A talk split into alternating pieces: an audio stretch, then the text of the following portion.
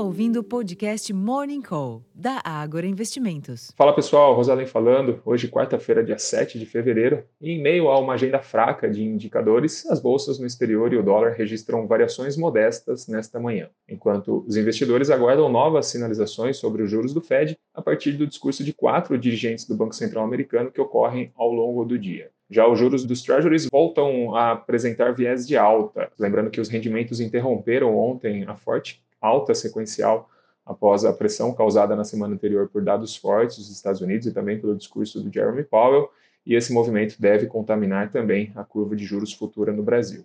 Entre as commodities, o petróleo negocia em leve alta, estendendo os ganhos observados também nas duas últimas sessões, com o risco geopolítico no Oriente Médio parcialmente compensado pela alta dos estoques nos Estados Unidos. Já o minério de ferro, após atingir a mínima de três meses, se recuperou nesta madrugada e subiu 1,12%, à medida que o mercado pondera os sinais de intensificação dos esforços das autoridades chinesas para estimular a economia do país. No Brasil, a queda do EWZ, o principal ETF brasileiro negociado lá em Nova York, sinaliza que o dia pode ser de perdas no Ibovespa, em meio a essa falta de fôlego dos futuros de Nova York.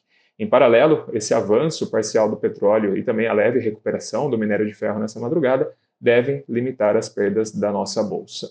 Na agenda doméstica, as atenções ficam nos números do setor público consolidado, das vendas do varejo, na balança comercial e também no presidente do Banco Central, Roberto Campos Neto, que participa online de evento. Então, trazendo os horários da nossa agenda, os números do setor público consolidado de dezembro saem às 8h30, os dados de varejo restrito e ampliado às 9 e a balança comercial de janeiro às 15 horas, enquanto o presidente do Banco Central, Roberto Campos Neto, palestra em evento às 10 horas da manhã.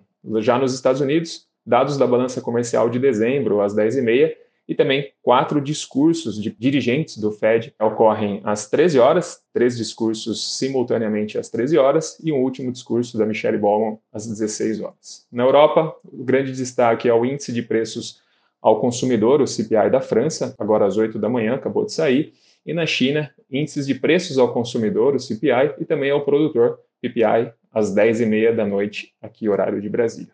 Pessoal, esses foram os principais destaques, esses serão os principais destaques, melhor dizendo, da sessão desta quarta-feira. Já vou ficando por aqui. Para mais informações, acessem o nosso relatório Abertura de Mercado, já disponível lá no nosso portal, o Agora Insights. Um ótimo dia a todos.